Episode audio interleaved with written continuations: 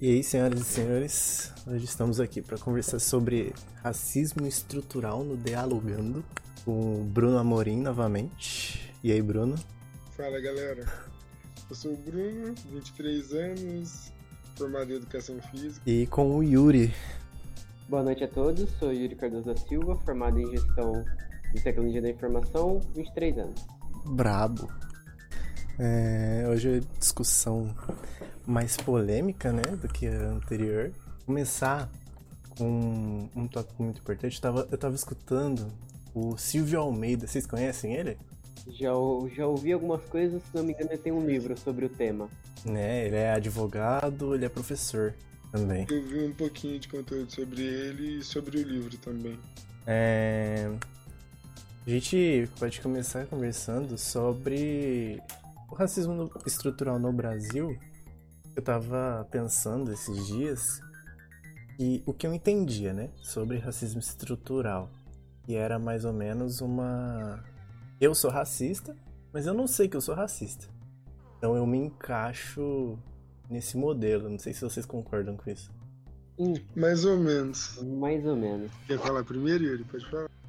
Bom, pelo que eu compreendo e, e verifiquei, estudei com o racismo estrutural, na verdade eles são vários é, colunas que ah, existem hoje na nossa, na nossa vida, né, na nossa constituição, no nosso país, enfim, no nosso mundo, que, que institu- institucionalizam direto ou indiretamente a questão do racismo, seja ele pro negro, pro branco, pro pro, pro japonês, asiáticos, enfim. É a questão de. Não é só a questão da ofensa eu chamar uma pessoa de negra, de preto, ou usar, usar algum termo pejorativo.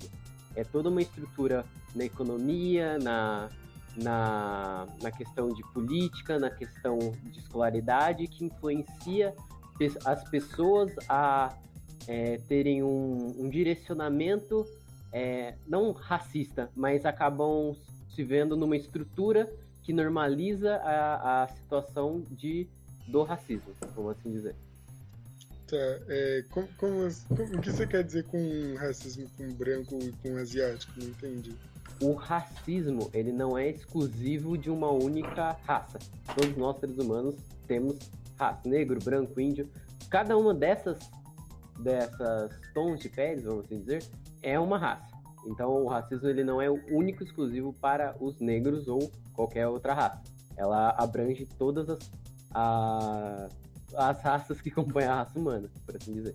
Então, quando usam o termo racismo reverso, é, metaforizando, é a mesma coisa que eu falar, tipo, existe o indivíduo A e o indivíduo B.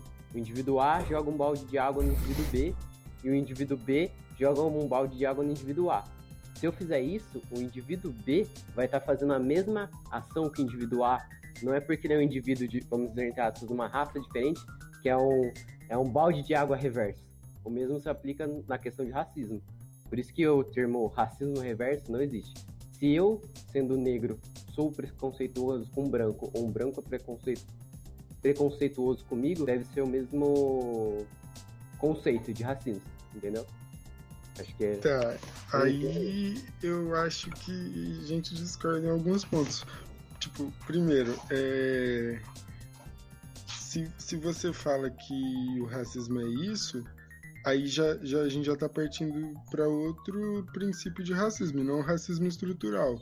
Sim, Porque sim, o, sim, o sim. racismo estrutural só aconteceu com os pretos, então não tem como, partindo da premissa do racismo como racismo estrutural, não, não existe racismo contra brancos é, ou Estrutural. contra asiáticos. Contra asiáticos ainda dá para entender algumas coisas que são é, igualmente como, como o racismo com, com as pessoas pretas, é, estigmas que, que são colocados é, aos asiáticos, enfim, aos, aos, aos imigrantes que vieram da Ásia, enfim. É, no- nos, nos filmes, na, nas nossas mídias culturais, enfim, desde que a gente nasce.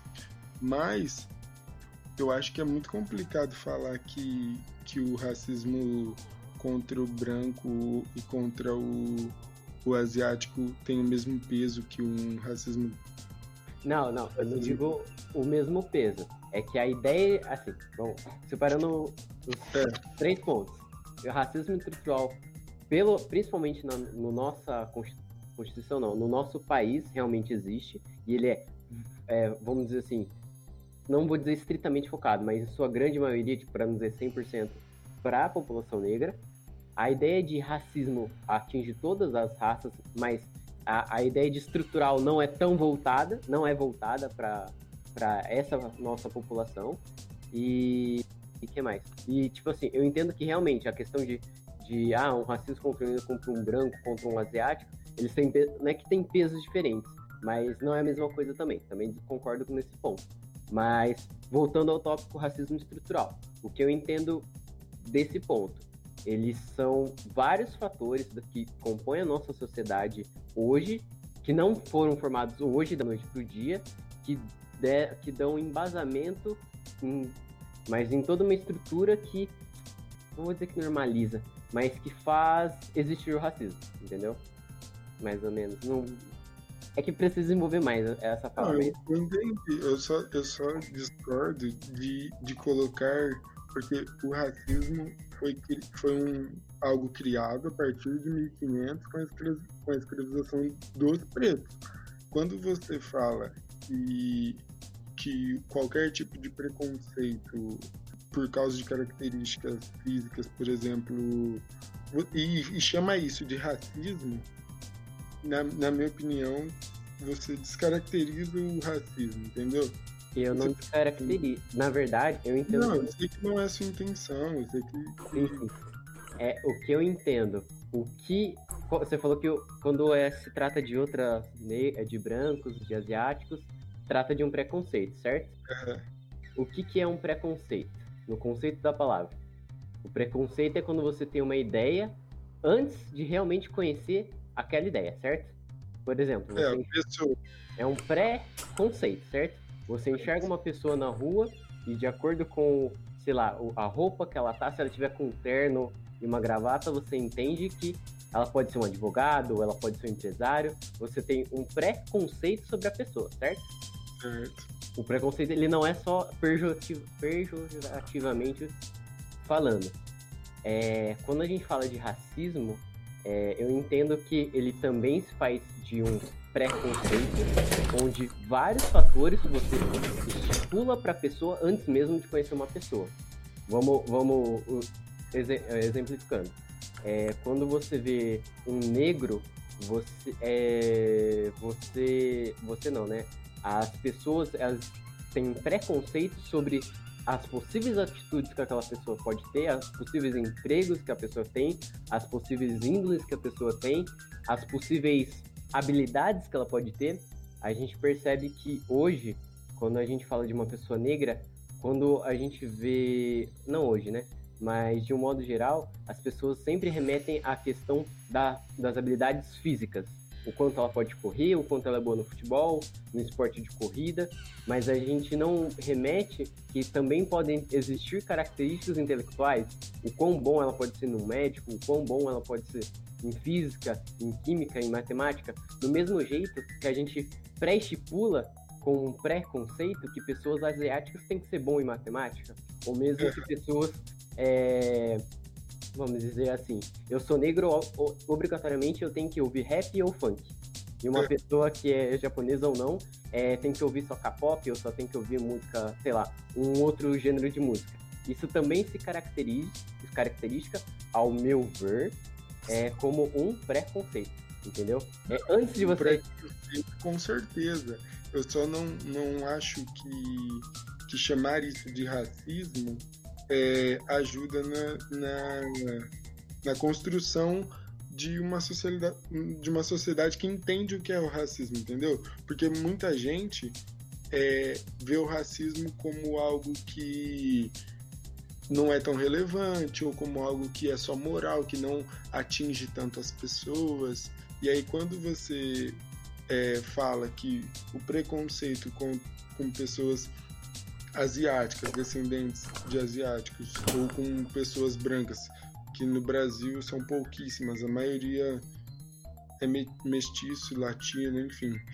E aí quando você coloca tudo isso no mesmo saco que o que o racismo de fato, que, que foi a origem do, do termo e, e os 500 anos de escravidão, 400 e poucos anos de, de escravidão, é, você diminui a carga do racismo para essas pessoas, não para quem já conhece o que é o racismo, entendeu? Eu, eu entendo. É, não, assim, não é a minha, a minha, a minha ideia né, de diminuir, até porque eu também é, entendo muito bem nessa causa, já sofri preconceito, racismo e tudo mais, mas é mais, é, é, é mais a questão do termo mesmo. Mas, assim, uhum. voltando, voltando para a parte estrutural, porque poderia ser um outro tópico de uma outra, uma outra, outro ponto. Sobre o que eu entendo e, e vi sobre a racismo estrutural, são coisas que a gente acaba vivenciando e aprendendo, não aprendendo, mas que definem muitas questões do nosso dia a dia sem a gente perceber, não só nós, mas de todas as pessoas que estão envolvidas dentro desse núcleo. É, a gente percebe que existem muitos setores, não só de economia, mas pro, de profissão mesmo, que não existem é, pessoas de negras ocupando é, é, cargos específicos ou mesmo trabalhando em empresas de renome, essas coisas, devido uhum. a toda uma estrutura social que se formou desde lá de trás a, até os dias de hoje. Igual mesmo você falou da questão do, do, do, da escravidão. O Brasil foi um dos, dos, últimos países a abolirem a escravidão de pessoas, principalmente dos negros, é, da América, da América como um todo, norte, sul, norte, sul e central. É, e quando. Ele foi o, o último. O último é, para não dizer um dos últimos, para não dizer o último, eu acho que um dos últimos, para não dizer o último. E Campinas Mas... foi a última cidade. É. Ou seja, a gente está no último lugar que, que aboliu a escravidão. Exatamente, está no núcleo. Só que o que, que acontece? Quando se aboliu a escravidão, é... simplesmente da noite para o dia, as pessoas que eram negras e tinham um trabalho trabalho não, né? Vamos considerar uma ocupação em que elas tinham moradia, tinham um lugar entre a... colocando tudo é, de uma forma mínima possível, né? Tipo, tinham moradia, tinham comida, etc. Elas se uhum. viram é, deslocadas porque é, todos aqueles a, a, os bens delas, né? É, agora, por ela ser livre, não necessariamente o patrão delas precisaria manter eles. Então, é, não se teve um planejamento de, de reinstituição dessas pessoas a ponto delas chegarem, não digo no mesmo nível que, patrão, que, os patrões delas, mas num nível aceitável. Elas terem uma renda, elas terem uma escolaridade é, propícia para isso, elas terem uma terra para poder plantar o que elas precisavam, porque na, na época da escola a gente estudava que as pessoas é, é, plantavam no meio da plantação do, do, do, do patrão para poder ter o que comer e tudo mais. Elas não tendo mais aquele espaço para trabalhar, por assim dizer, elas não, te, não tinham como comprar uma terra porque elas não tinham um salário. Então você pensa que, tipo assim, é, destruiu completamente, não só é, racialmente falando, mas financeiramente falando, é, não se houve um planejamento, entende? É, e, e pior, além de, de mandarem embora e não darem nenhuma condição é, mínima de, de vida e respeitável, não aceitavam contratar as pessoas pretas e teve um processo de, de embranquecimento, né? Tanto aqui no Brasil, na Argentina, por exemplo, teve um processo muito grande de embranquecimento. É, é um dos países da América Latina, da, da, da América do Sul, que tem menor é, percentual de, de população negra. E aqui no Brasil contra, contratavam descendentes de italianos, asiáticos, etc, etc, né? O que faltou foi, assim, houve-se um planejamento, mas muito mais voltado para empresários, para se manterem no, no, ramo de leite, de café, no ramo de, de, de enfim, de manter a economia deles, não a economia de quem mudou de, vamos dizer assim, de patamar dentro da, da configuração da Constituição brasileira devido à lei de, da abolição. É, um dos pontos que eu li também foi a questão da lei, que, que depois de anos, se não me engano, depois de 100 anos da abolição da escravidão, que se houve uma lei é, pro, proibindo, não, é, criminalizando o racismo, é, tendo detenção, tendo pena. Mas a gente sabe que mesmo existindo uma lei que penaliza as pessoas, não é o suficiente para se garantir ou se extinguir o racismo. Existem muitos é, fatores que conscientemente ou inconscientemente acabam infligindo no dia a dia das pessoas e na visão das pessoas e na vivência das pessoas. Posso só levantar uma coisa? Só para concluir aqui o que ele falou, e que na maioria das vezes, é, mesmo com provas de que o racismo foi feito, a, essa lei é ignorada, né? Infelizmente. Sim. Pode falar, Pode falar, Matheus. É, é, já indo na linha de vocês, né, sobre ah, o racismo foi feito, mas ninguém fez nada, ah, o racismo. É, eu tava lendo sobre e quando eu perguntei, fiz essa pergunta para vocês, vocês estenderam bastante e acabou caindo na nos 400 anos de escravidão e tal, mas é, nem sempre existiu racismo, pelo que eu tava lendo, né? Eu, eu é. tava, tava vendo do Silvio Almeida ele falando sobre. O racismo veio da, na época do Renascimento. Aí ele faz a explicação dele na palestra dele. Quem quiser ver, Silvio Almeida no YouTube. E tem uma palestra de uma hora e meia que ele fala sobre isso. Mas é difícil vocês falarem que ah, o, racismo, o racismo foi feito e não fez nada, se às vezes a gente não sabe o que é exatamente o racismo para mim, não é o racismo para você ou o racismo seu, eu não sei o que é, por exemplo, sabe? É... O, que, o, que, o que eu penso, até anotei aqui, é o racismo em si, eu acho que a pessoa, ela. Não é que ela nasce, mas ela começa a, a ter por, por medo de, de, de coisas que ela vivencia, tá? Por exemplo, uma criança, ela não é racista, certo? Tem não, muito... Mas não, não só o medo, né? Por exemplo, se você cresce num ambiente é, e todo preto nos filmes é bandido, é ladrão e mata e etc, etc. Todo. É, nenhum. Você, por exemplo, você vai no médico, só vê pessoas brancas. Os seus pais reforçam esse tipo de, de de estereótipo. Seus pais já, já estão com isso dentro deles. Falam para você se afastar de, de tal pessoa, ou que tal pessoa não é uma boa companhia, ou nem cresce com, com perto de, de crianças pretas. É, isso eu estou falando de altíssima, de, de classe alta mesmo, onde não tem pessoas, crianças pretas perto na escola, por exemplo, só a, a faxineira, a cozinheira que é que é preta, a professora não é preta, os, os colegas não são, as mães dos outros alunos não são. Tipo, quando você tem essa referência, como que uma criança não vai crescer racista? Então, mas ela não vai. Se ela vê um negro a primeira vez, ela não vai ser racista a primeira vez que ela olhar. Óbvio, óbvio que não, mas quando ela é uma criança, não, mas conforme ela cresce, ela vai é, se adaptando ao mundo que ela vive. Não tem como ela crescer em um mundo assistindo programas de televisão que só reforçam isso.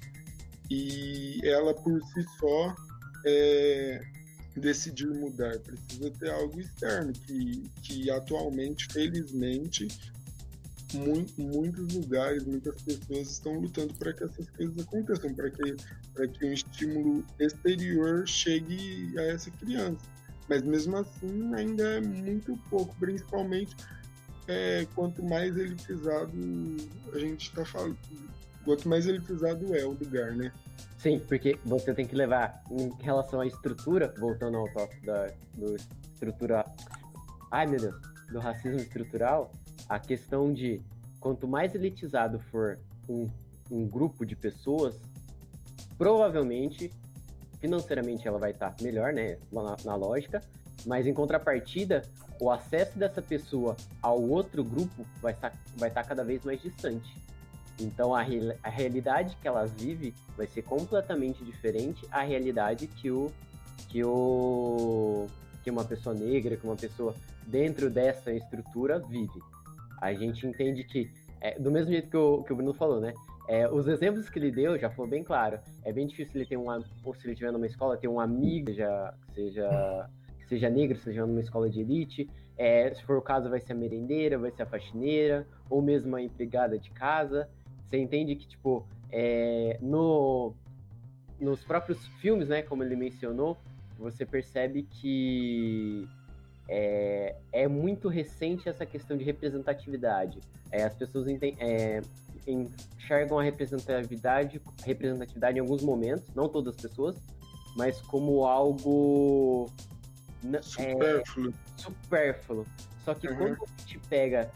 Não vou citar o nome dos filmes, mas quando a gente pega vários filmes hoje de vários heróis, a gente percebe que existem filmes onde o negro é o suporte do, do herói principal, nunca é o, é o principal, e o principal sempre é o mocinho, o loiro do olhos azuis, ou, ou alguma coisa nesse sentido. Quando a gente fala de representatividade, são poucos os filmes que a gente enxerga que a questão da cultura, a questão da raça, a questão da cor, não, não focado na cor em si, mas a questão de existir é, com quem eu possa me fantasiar no carnaval por eu ser parecido é muito importante para uma criança, entende? Mas aí, só voltando um pouquinho, é, antes de, de, de continuar, Yuri, é, pro Bruno, você acha, então, que uma criança. Ah, pros dois, na verdade, né? Se uma criança não crescer com uma pessoa negra, ela automaticamente vai ser racista quando ela for adulta? Não. É, é, depende. É, é, depende. São várias se variáveis. Ela tiver, se ela tiver pais. Desculpe, Yuri.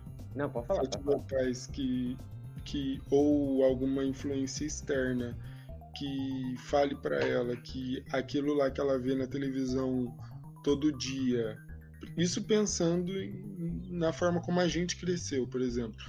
Não mudou muita coisa, não, mas mudou alguma coisinha. Às vezes, é, hoje em dia, a criança tem autonomia, assim, entre aspas, para ver um vídeo no YouTube que, po que pode mudar a cabeça dela de alguma forma.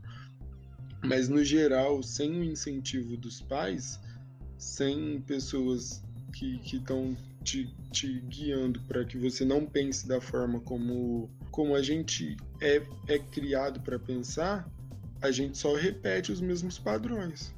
É, voltando, ô Matheus, eu entendo que tem aquele velho dilema, né? A sociedade, é, o homem é bom, a sociedade o corrompe.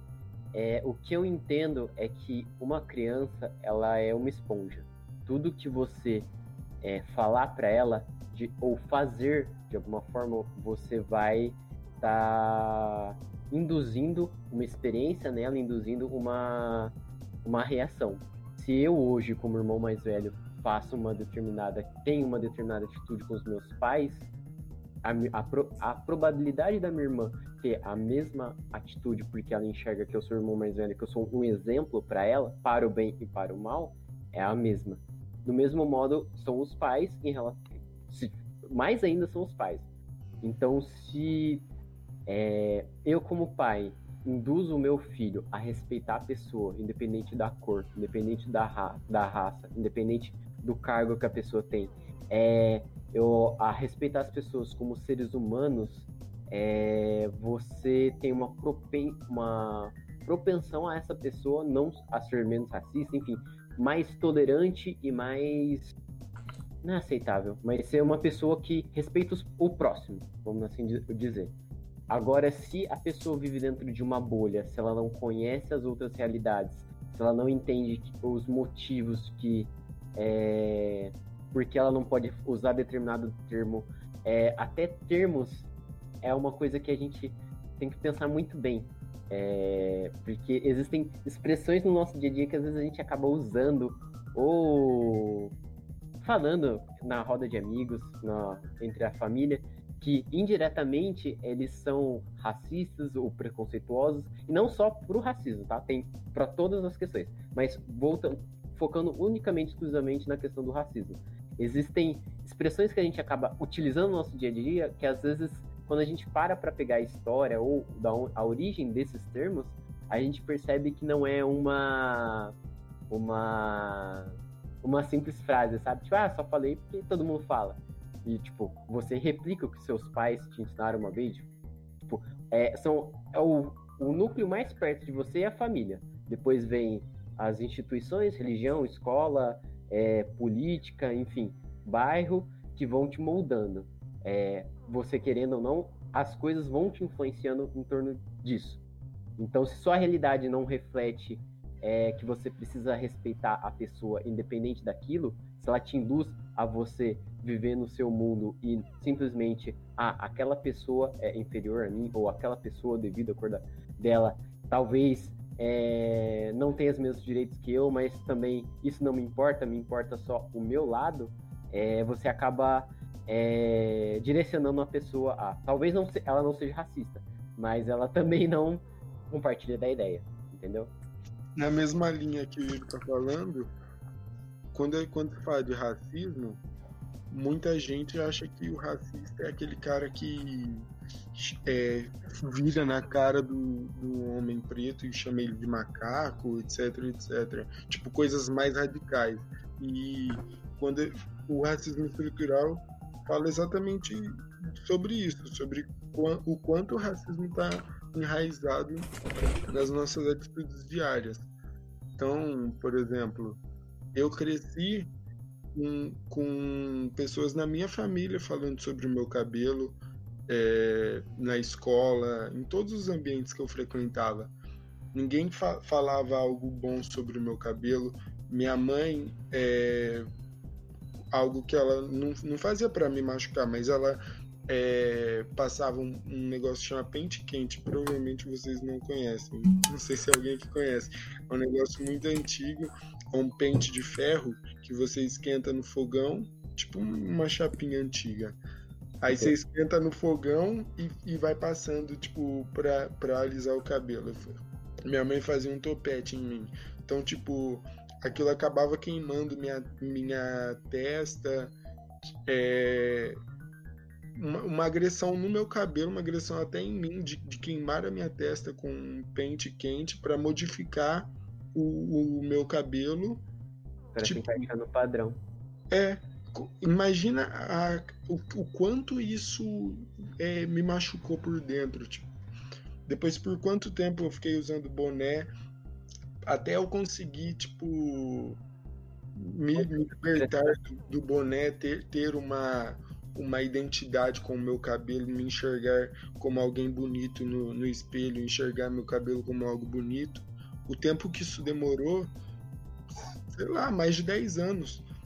E tem pessoas que vivem a vida inteira é, mudando a forma do seu cabelo, diversas coisas no cabelo e em outras coisas, não, não se vendo como pessoas pretas, porque não conseguem ver na pessoa, na, na, no que ela é, ou numa, numa outra pessoa preta, beleza porque isso não está representado nas revistas, etc, nos filmes. E aí se você, se eu que cresci num ambiente pobre, que é predominantemente carregado de pessoas pretas, minha família é carregada é, é, é praticamente só pessoas pretas e muitas pessoas retintas. E, e, eu cresci sofrendo tudo isso. Imagina uma, uma criança que cercado por pessoas brancas, as pessoas pretas são sempre relacionadas a cargos inferiores, cargos de serventia, cargos que são herança da escravidão, e essas crianças como que elas vão mudar a cabeça delas do nada, ouvindo na televisão, ouvindo nas, nas, nas mídias em geral, que o branco é bonito, que o loiro é bonito, vendo isso todos os dias. Como que essa criança vai mudar a cabeça dela sem uma interferência exterior, entendeu? A gente até tem, só complementando o, o, o Bruno, é, a gente até, é, quando a gente fala de representatividade também, a gente brinca não, a gente exemplifica, exemplifica principalmente na questão de bonecas. Por exemplo, minha irmã, ela é cheia de bonecas. Quantas bonecas são vendidas hoje, que você conhece, que tenha o tom de pele negro? Entende? É, até a questão dos brinquedos, é, pode parecer exagero ou não, mas até a questão dos brinquedos tem-se um padrão e esse padrão ele acaba indiretamente direcionando as pessoas. Não vou dizer que todas as pessoas estão direcionando assim. Não, com certeza. É, entende que é nas, nas aquelas leve curvas da estrada que você percebe que, nossa, realmente isso é diferente. Um, um, outro exemplo, quantas novelas, independente da emissora, você percebe que o galã principal da novela é um negro? Entende? É, acho que só me veio uma mente, né?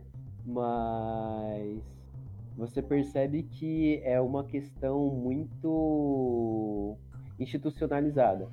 E o, a própria questão, ainda só para terminar de complementar o Bruno, é, quando as pessoas falam de racismo, o racismo não são só palavras, não é a forma que você fala com a pessoa, é a forma como você age com a pessoa.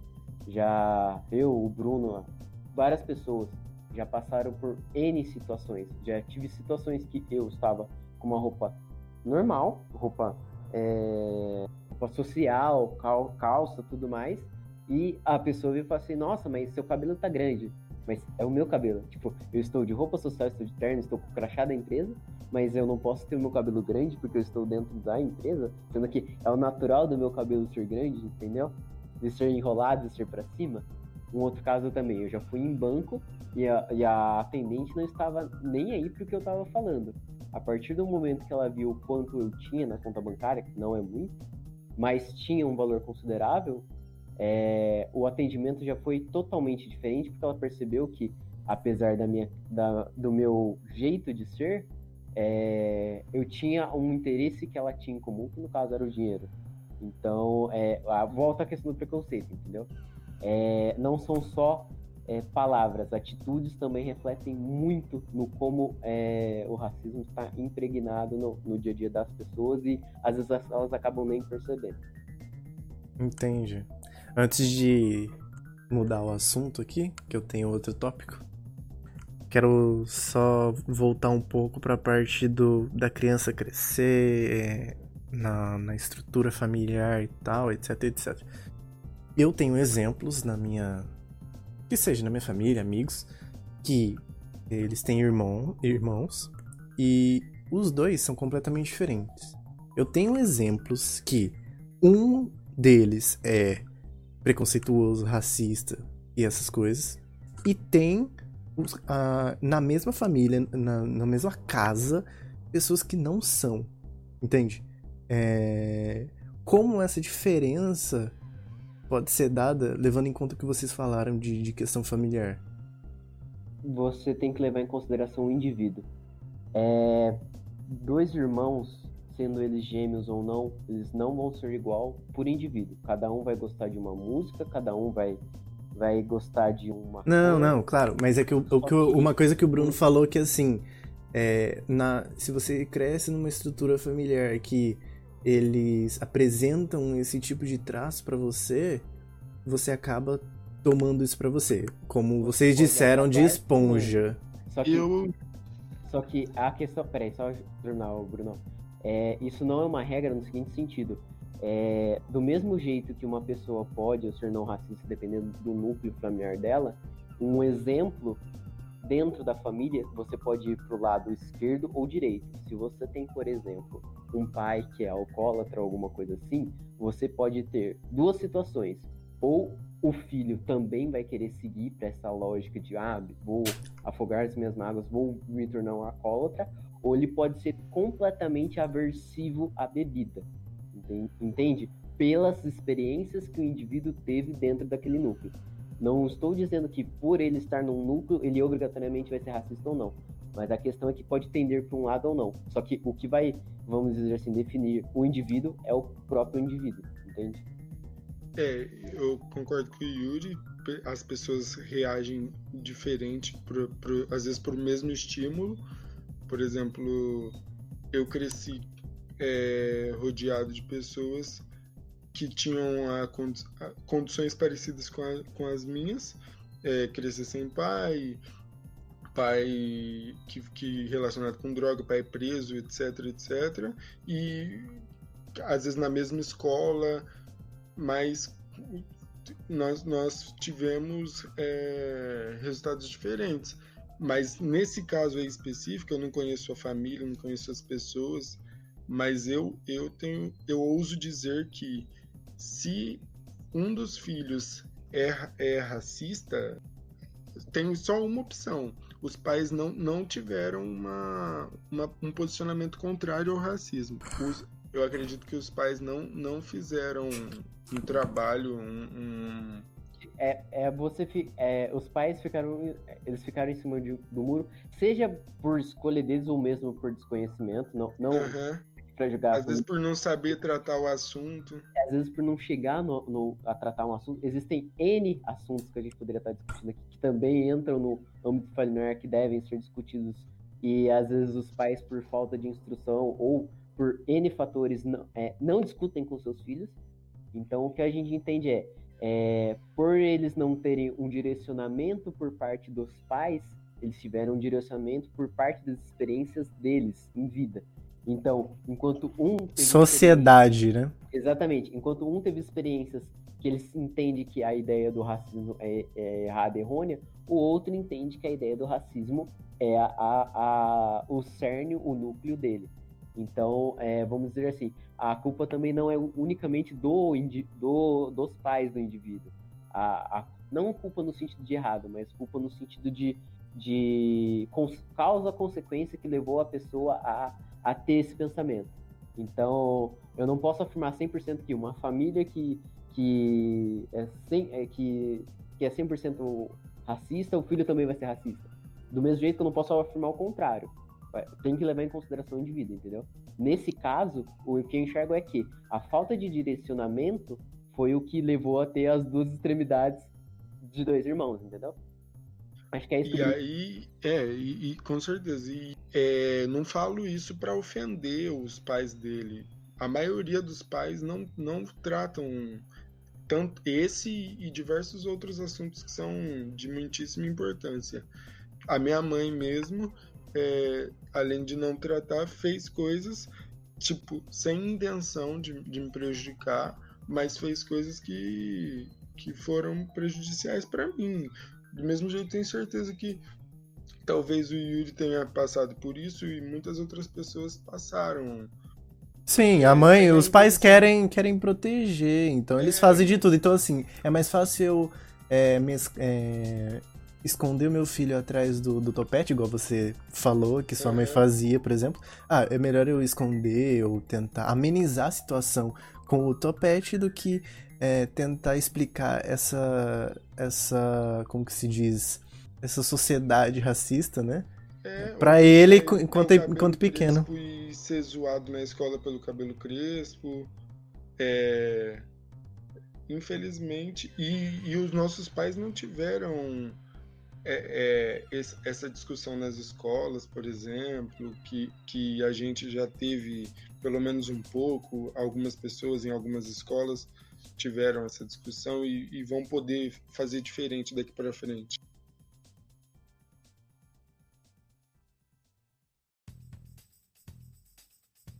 Quero falar sobre agora um negócio polêmico, bastante polêmico, cotas. É, eu, eu escutei nesses, nessas. Acho que já faz bastante tempo. Eu não lembro o nome do cara. Eu só sei que ele já fez parte de algumas alguns movimentos negros alguns anos atrás. Mas eu vou falar do, do que da opinião dele antes. Ele é negro, tá? E da opinião. Holiday? Não sei o nome dele, cara. Depois eu, depois eu tenho que pesquisar.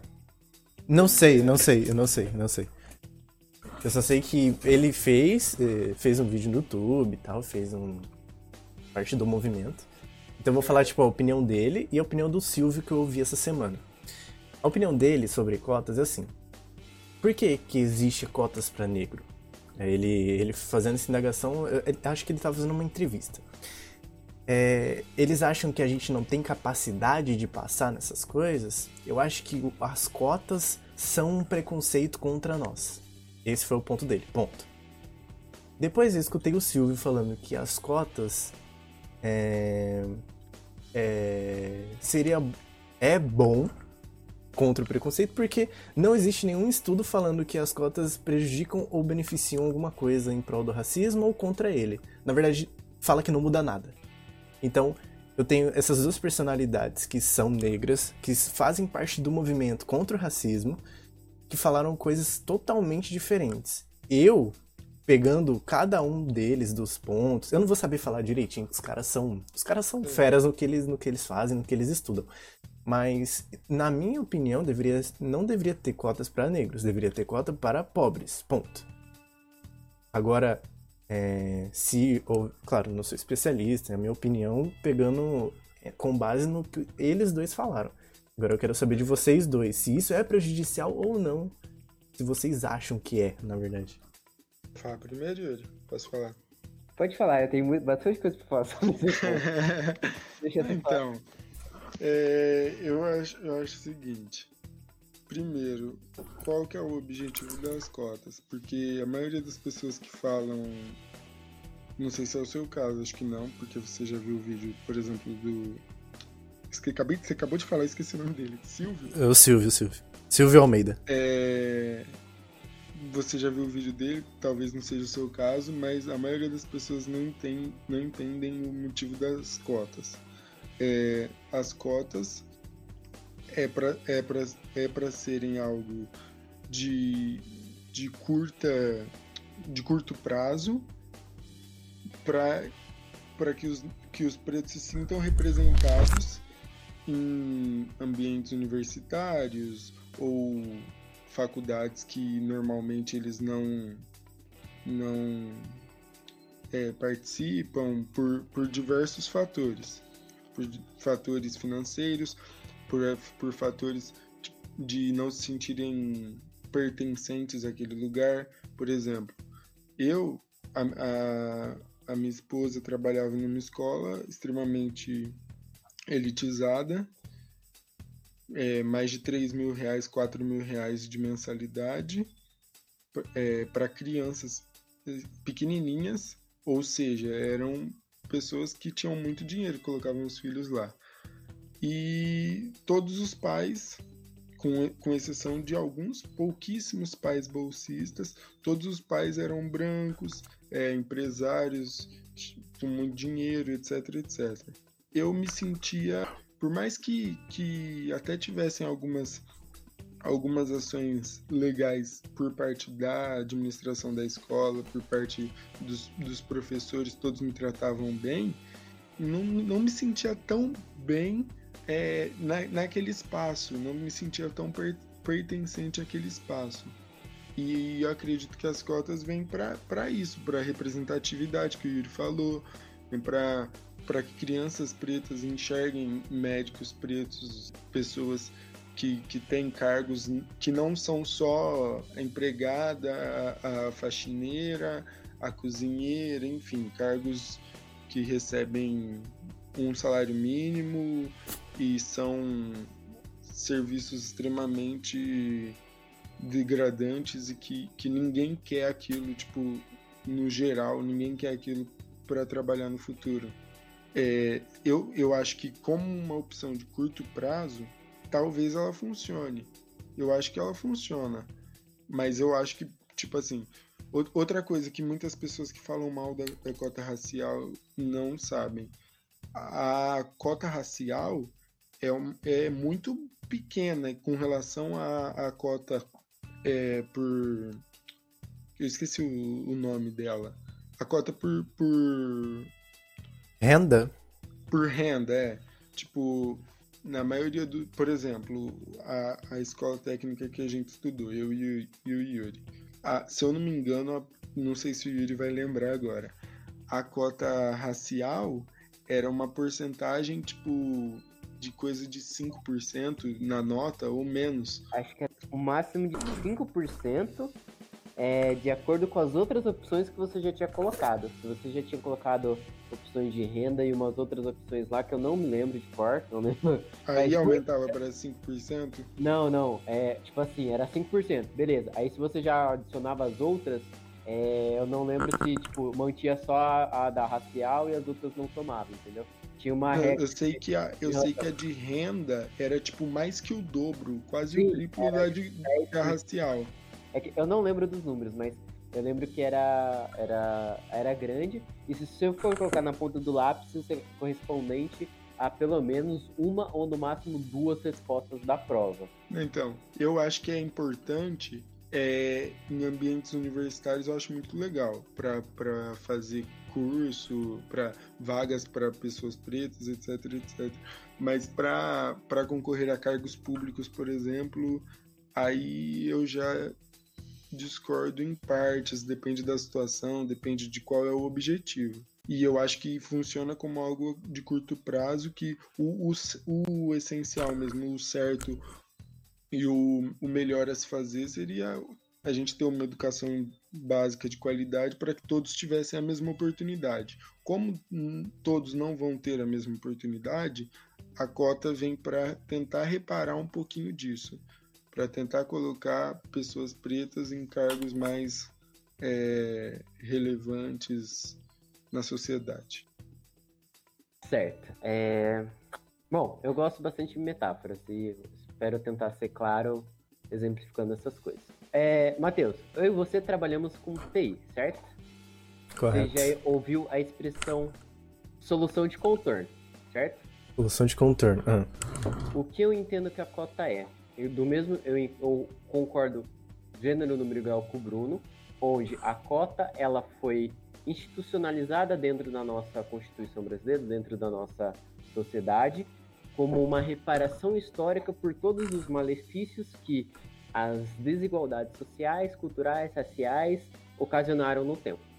Porém, ela se tornou uma solução de contorno que virou uma solução definitiva. É, somente a cota ela não é suficiente para estar tá efetuando todas as correções necessárias para que é, brancos e negros é, tenham a mesma, vamos dizer assim, a mesma chance no universidade, no mesmo vestibular. É, o que eu entendo, porque eu falei da solução de contorno. Você sabe em TI que muitas das coisas que a gente acaba utilizando como solução de contorno, das duas uma, ou elas viram uma, uma, na verdade é a mesma coisa, mas elas acabam virando uma solução definitiva, onde as pessoas não pensam, ainda mais eu trabalhando com processo, onde as pessoas não pensam em ter uma, uma melhoria quanto àquilo, por aquilo, entre aspas, estar funcionando. É...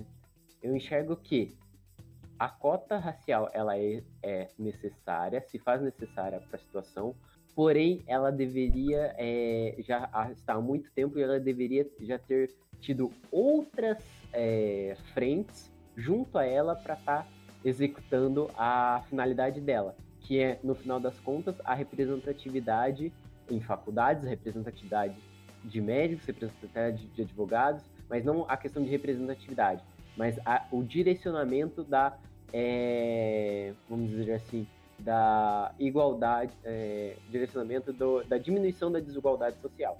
Do mesmo jeito que hoje a gente tem provas, o Enem, ou várias provas que buscam o, as pessoas do, da parte pública terem acesso às faculdades que são privadas e tentarem ter essa, vamos dizer, essa igualdade em relação às pessoas que sempre estudaram escola privada ou algo similar, é, eu entendo que se faz necessário ainda a existência da, da, da cota racial, é, a questão da cota social não vejo como, como um problema, mas eu entendo que deveria, não sei se o Bruno vai concordar ou não, mas acho que ele pensa nessa linha também.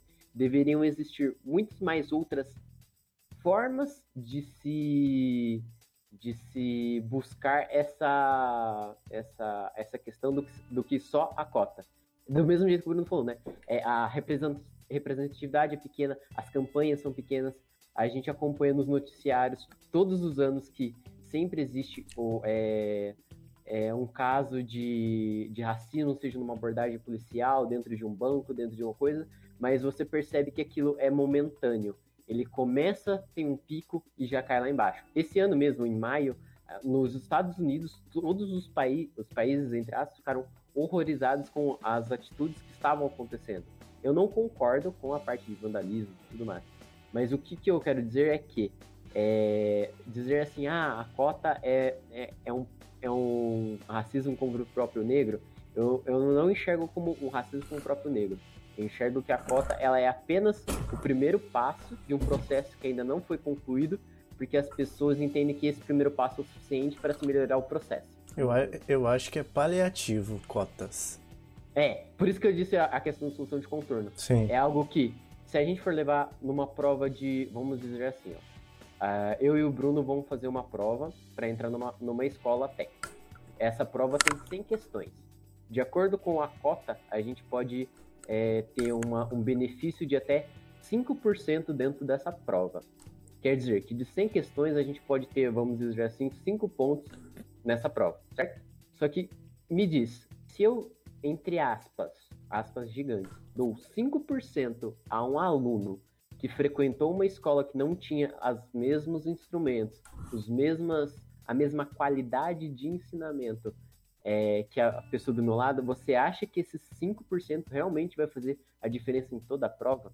Por isso que o negro tem a cota de escola pública e racial juntos, que ele pode selecionar as duas, certo? Sim, só, só te complementando, eu volto a te fazer, eu te volto com uma outra pergunta. Você acha que a cota racial e a cota pública é suficiente? Também não, porque eles não. Na verdade, eu acho que esse problema é mais. solução paliativa? A, Sim. A, a pública? Do Sim. mesmo modo que a gente tem a questão da preocupação com, repara com a reparação cultural, a reparação histórica, a gente tem uma preocupação, entre aspas, com a desigualdade. Entre aspas, não. A gente tem uma preocupação com a a desigualdade que os ensinamentos privados e públicos têm-se hoje em dia. Porém, a gente não tem programa, a gente tem, né, mas num nível muito, uma quantidade muito inferior de programas voltados para se igualar esse, essa grade. Há quantos anos a gente vê que a grade escolar é a mesma? Enfim, é um, é um outro tópico. Mas você entende que, do mesmo jeito que a cota racial ela é uma solução paliativa, você entende que também a, a pública também é uma outra solução paliativa e as duas, na verdade, já deveriam ter outras frentes para estar tá resolvendo o problema. Você, tá atacando, você não está atacando a raiz do problema, você só está quebrando, assim, um pequeno galho daquele, daquele problema, entende? Sim, com certeza. E fa falando sobre isso, né? Um caso recente foi o caso da Magazine Luiza. Falando sobre isso que o Yuri está falando você acha que se eles realmente quisessem colocar pessoas pretas em cargos de relevância, eles não iam ter contratado trainees? Tudo bem, eu acho que é, que é algo que, que, se de fato eles derem oportunidade para essas pessoas crescerem lá, vai ser algo positivo, já é algo positivo. Mas se eles. Porque lá eles fizeram o maior marketing, né? Aquilo lá foi puro marketing se eles quisessem de fato contratar um, um, uma pessoa preta num, num, cargo de relevância, se você vai lá no site deles, a única pessoa que não é branca num cargo relevante deles é um asiático. Asiático não, né? Provavelmente ele é brasileiro, mas ele é descendente de asiático. Então, tipo, isso aí é, infelizmente, na maioria dos casos, é, é mais papinho para fazer mídia tipo, nesses casos mais comerciais, né? Tipo, a Nike mesmo, a Nike, a Nike tem muitas propagandas é, porque o, o esporte é, é, é, é o lugar onde tem mais representatividade é, para pessoas pretas. Então, eu mesmo eu encontrei muita representatividade no basquete e eu acredito que esse foi um dos motivos para eu ter é, me apaixonado pelo esporte e querer ir atrás, querer melhorar, querer comprar coisas do basquete, mas é, é isso.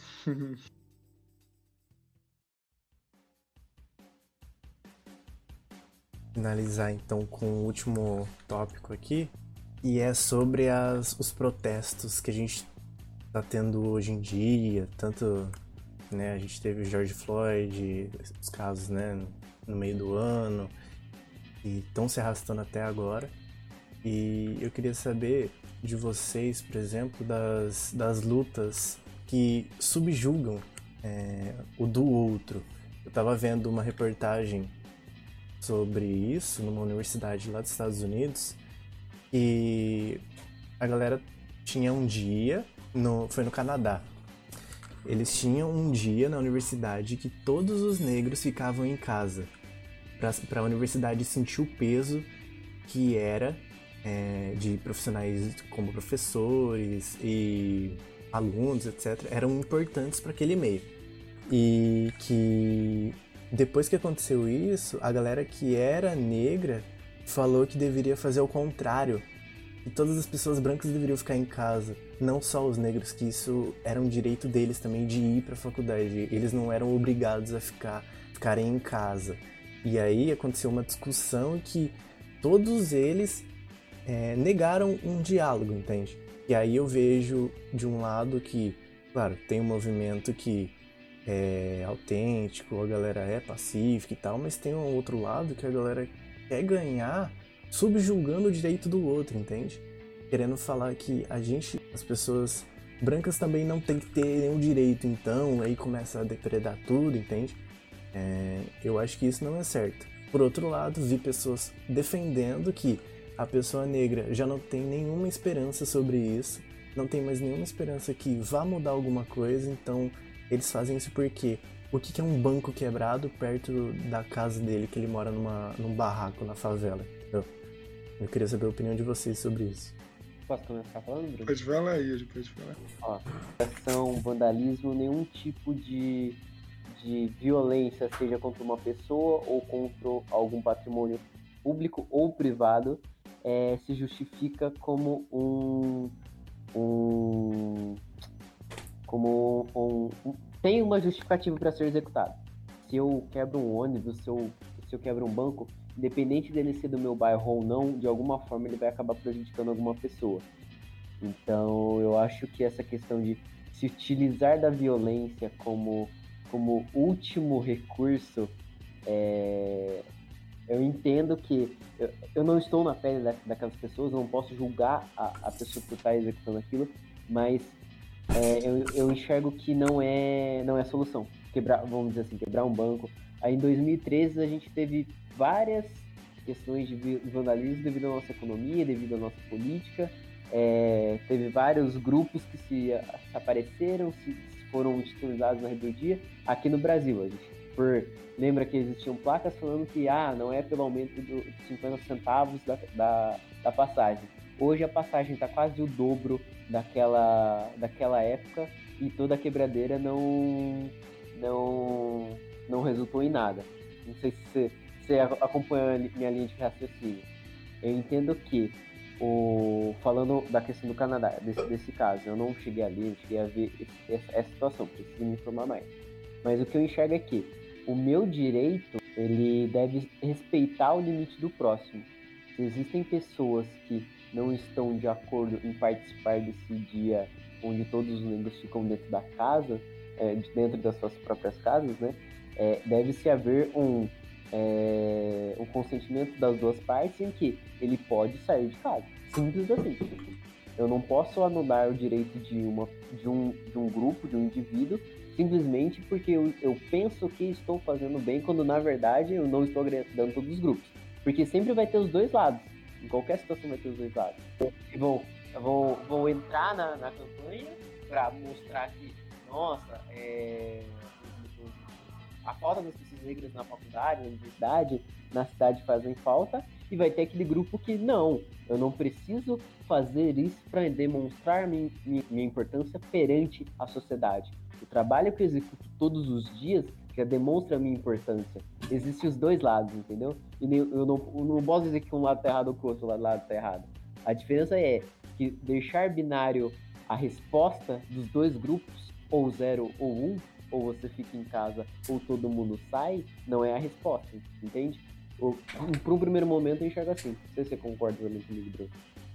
É, eu, eu acho que é muito importante, por mais que eu discorde, por exemplo, de, de muitas pessoas é, que são pretas e que falam coisas que, que vão que vão contra tudo que eu acredito, essas pessoas têm o direito de pensar o que elas querem e de, de exercer o direito delas, enfim. Agora, com relação a vandalismo, acho que é complicado. Por exemplo, do, no Brasil, infelizmente, é fogo de palha, né? Tipo, tiveram lá os movimentos que o Yuri citou e depois nada mais. É, quantas crianças já não morreram esse ano e ano passado nas favelas, vítimas de, de violência, tipo, de bala perdida da polícia e, e tipo, nada acontece. E eu, eu acho que, tipo, por exemplo, nos Estados Unidos que, que, que tiveram os protestos, eu, eu acredito que, que aqueles protestos foram relevantes para. Assim, eu não sei até que ponto o hashtag vai ajudar em alguma coisa, mas é, se, se algumas pessoas se conscientizaram com base naqueles protestos, com base nos protestos que aconteceram na NBA por causa do George Floyd, com base em, em diversos protestos que aconteceram tanto lá nos Estados Unidos como aqui no Brasil, como em tantos outros países, se isso conscientizar algumas pessoas, mudar algumas coisas de pessoas. O, o, que, o que tem que mudar mesmo são pessoas influentes, pessoas grandes, empresas grandes. Se, se é, só eu e você, pessoa física, mudar o pensamento, não vai ter uma grande mudança na sociedade. Mas se essas é, reivindicações trouxerem alguma coisa boa, eu não sei até que ponto o, o vandalismo é bom, mas se, é, eu, eu, também não sei até que ponto, sem o vandalismo, sem essas expressões, é, essas mudanças aconteceriam. E aí, quando se trata de vandalismo, eu acho que tem que, que ver quais foram os lugares que foram vandalizados, porque também não adianta nada eu ir, tipo, eu, eu tô revoltado com a polícia norte-americana, a polícia estadunidense, e querer é, estragar a casa do meu vizinho. Tipo, eu, eu, não, eu acho que essas coisas não aconteceram. E eu espero que não, te, não tenham acontecido. Mas é, se foram vandalismos com instituições da polícia, por exemplo, em protesto ao que aconteceu, eu acho que são protestos super justos. É, o que eu enxergo com relação ao Bruno falou da questão de, de quem influencia, eu concordo plenamente a, gente está até mesmo falando da questão de, da Magazine Luiza. Você vê, se fosse qualquer outra loja de, de esquina, como usar esse termo, é, não teria uma repercussão tão grande como foi a que a Magazine teve com relação a essa campanha de, de trainee. O mesmo se aplica em qualquer país, de qualquer língua, de qualquer é, situação financeira. É, grandes marcas, grandes nomes sempre chamam a atenção pelas, pelas atitudes que elas fazem, tanto positivamente quanto negativamente para a sociedade. Sobre o ponto da, das empresas, falou da questão do, das pessoas se sentindo incomodadas. É, o ponto que o Bruno falou realmente é algo que eu sinto muito, muito com relação a esses acontecimentos. É, esse ano teve uma ou dois ou três é, momentos né, dentro do ano que se, que se viram os Estados Unidos desestabilizados devido a uma injustiça, injustiça racial. Entram dois pontos. O primeiro ponto que até pessoas aqui do Brasil que nunca tinham assim participação ou noção da questão de, de até onde o racismo pode prejudicar uma sociedade estavam colocando no Facebook, Instagram hashtag é, somos todos negros ou hashtag sem preconceito, somos todos antirracistas é, por um fato que aconteceu nos Estados Unidos, sendo que na favela do lado da mesma pessoa acontece atrocidades e ela não fez isso antes, entende? Eu acho que o Bruno também sente um pouco dessa questão de, de indigna, é, nem indignação, mas incomodado com isso. É, mais ou menos. Aí. Por aí. Tipo, é, não... tipo, eu não sei até que ponto essas hashtags de, de brasileiros, por exemplo, que sobem hashtag no dia seguinte estão repetindo tudo que, que eles fazem, tudo que eles sempre fizeram não mudando nada nas, nas suas atitudes, até que ponto essas hashtags adiantam alguma coisa. Sim, num dia põe hashtag somos todos antirracistas, no dia seguinte põe a ah, é, bora dormir porque amanhã é dia de branco. Tipo, é, é, você vê que, tipo, não muda. A, o ser humano, ele não é uma pessoa que muda da noite pro dia. Ele vai mudando aos poucos. Então, é... Às vezes ele vai pela onda do momento e depois volta, é, volta para aquela situação. Tanto que hoje você já não vê mais no Facebook tantas pessoas falando desses protestos, né? É, são outros assuntos que entram e vão entrando acabando, é, vamos dizer assim, mascarando os números. Sobre um outro ponto com relação ao que o Bruno falou, aos protestos. Existiram duas situações nos processos dos Estados Unidos que eu vi tanto na TV, no jornal, em vários, vários sites. Existe, existiu uma, uma situação onde tanto a, a polícia quanto a população daquele, daquele grupo foram é, de violência de vandalismo para um confrontar o outro. E existiu, no, acho que não lembro se foi na Flórida, foi algum foi algum, alguma cidade grande dos Estados Unidos, onde os negros foram na frente da delegacia e todos ficaram, é, é, se não me engano, ajoelhados ou de mãos dadas, alguma coisa assim, em frente à delegacia, em protesto contra os policiais. Os policiais, no primeiro momento, eles ficaram é, é, assustados né, com aquilo, porque acharam que invadir a delegacia e quebrar tudo, né? Eles teriam que atirar ou não. Mas no segundo momento eles perceberam qual foi o intuito do, do grupo né, de manifestantes e eles replicaram a mesma, a mesma ação deles. Eles ajoelharam, eles deram as mãos do outro lado e não, não vamos dizer assim, não teve um confronto é, é, direto, um confronto físico. Eu entendo que é, a, a, questão de vandalismo é muito difícil você dizer se é certo ou, é, ou, ou errado, depende de pessoa para pessoa e tudo mais. Mas eu entendo que não é a única solução e que vai variar muito do contexto daquele grupo, tanto do policia dos policiais que estavam numa cidade X quanto dos policiais que estavam numa cidade Y. Do mesmo jeito que o, estado, que o Brasil é grande em extensão, os Estados Unidos também é. Então tem uma diversidade enorme cultural e tem várias questões que também influenciam em como as pessoas agem em determinadas situações, como qualquer de um indivíduo para outro, independente da, da região geográfica. E um outro ponto que eu queria levar em consideração é que é, o fato da, desse descontentamento com, com a ação do policial, existem profissões que não, não que não se podem ter erros, mas os erros eles são muito de uma magnitude muito grande. Se você é um médico, você errar o, o quantos milímetros tal pessoa tem que tomar do remédio, a pessoa pode morrer. Se um policial ele erra na abordagem, a pessoa pode morrer do mesmo jeito. Entende que é, não pode existir a justificativa de, ah, ele era apenas um policial ruim dentro de vários policiais. Eu entendo que somos humanos, somos falhos, mas existem situações que não é que não nos impedem de falhar, mas nossa falha causa um distúrbio muito maior, entende? É do mesmo jeito que um, um piloto, se ele errar o lado que ele vai virar o, o manche, ele pode bater em outra aeronave, alguma coisa, e causar um incidente enorme. É, o estopim de todos esses protestos, não vou dizer o início desse protesto, mas o que foi a gota d'água foi a má conduta de um policial, que talvez não teria sido bem treinado, ou talvez estivesse. Mas, mas enfim, o, o ponto é que tem todo um contexto em volta quando a gente diz de ação e reação dentro do ser humano, entende? É, e a gente pega, por exemplo, a violência policial sempre tem endereço e cor, né? Nunca é ao acaso. Sempre tem endereço e cor. E aqui no Brasil acontece até com mais frequência do que nos Estados Unidos. E mesmo assim você não vê nenhuma melhora na polícia. Provavelmente, eu não, não trabalho na polícia, não sei, mas provavelmente não tem nenhum nada dentro da polícia para que os policiais parem de agir dessa forma e mudem a, a sua estratégia.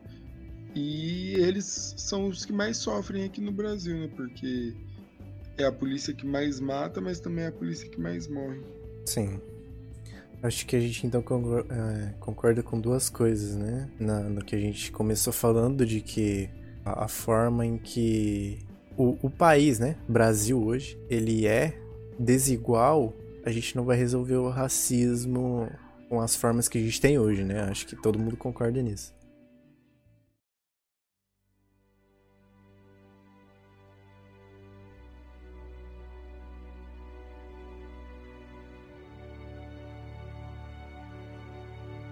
Enxergo que enquanto os dois lados, ou melhor, enquanto o ser humano, tirando essa ideia de lado, não estiver disposto a entrar no, por exemplo, como você está aqui comigo, conversando, falando sobre assim, não estiver disposto a ouvir, a ouvir a frase você está errado, que a crítica que eu estou fazendo é para o seu bem, é, a ideia de você estar errado não implica que você sempre esteve errado, mas implica que você está buscando é, um conjunto do que é certo, junto com outras pessoas, olhar outros pontos de vista. Enquanto o ser humano não estiver preparado é, não for preparado desde pequeno até, até a, a vida adulta de que é, estar errado não necessariamente o faz menor, mas sim o faz em busca de algo melhor, é a ideia que, tipo, pode ter uma guerra civil, 10 mil guerras civis ou, ou mundiais. É, não vai resolver o problema, entende? O que precisa é entender que a ideia de, ah, existe dois lados, o lado certo e o errado, é, na verdade precisa saber que os dois lados precisam ouvir os dois lados para decidir quem está mais certo ou quem está mais errado ou decidir qual que é o, o, meio termo que os dois lados não estariam perdendo. Essa eu acho que é a minha visão.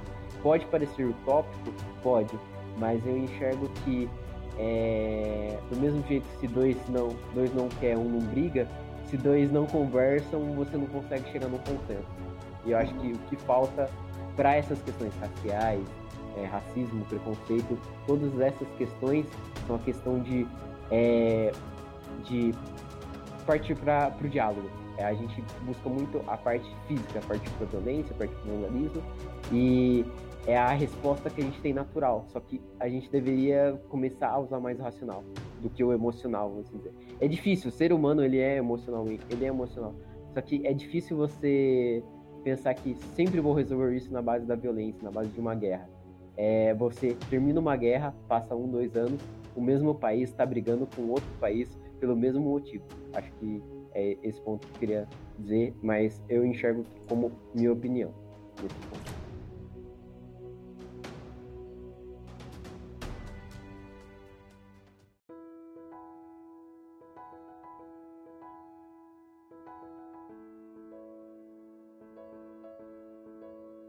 Então, para finalizar, queria deixar uma recomendação aqui para quem tiver interesse de um, um, vídeo de um canal que chama Quadro em Branco, chama Pedagogia Cultural, os X-Men como exemplo. É, eles falam de, de um. Eles colocam uma, um trecho de um rap e fa, falam, fazem diversas conexões, fazem conexões com, com história em quadrinhos e eu acredito que a, a música, as artes no geral, história em quadrinhos, cinema, tudo isso é muito poderoso para libertar crianças, para ajudar pessoas que estão presas, é, tanto pessoas pretas como pessoas brancas, que, que eu acho que a arte é, é de fato o, o, o, a, o que tem de mais poderoso para a gente quebrar essas fronteiras, tanto de racismo, como de homofobia, como de. de sei lá, os, os piores preconceitos que tem. É, tudo que eu sou hoje, tudo que eu mudei minha cabeça hoje de, de pensar é, de autoestima, de como eu me vejo, tudo ou pelo menos 90% veio da música, veio de, de expressões artísticas, de desenhos, de animes, de história em quadrinhos. Então, é isso. É a recomendação que eu queria deixar aqui. Muito bom, Bruno.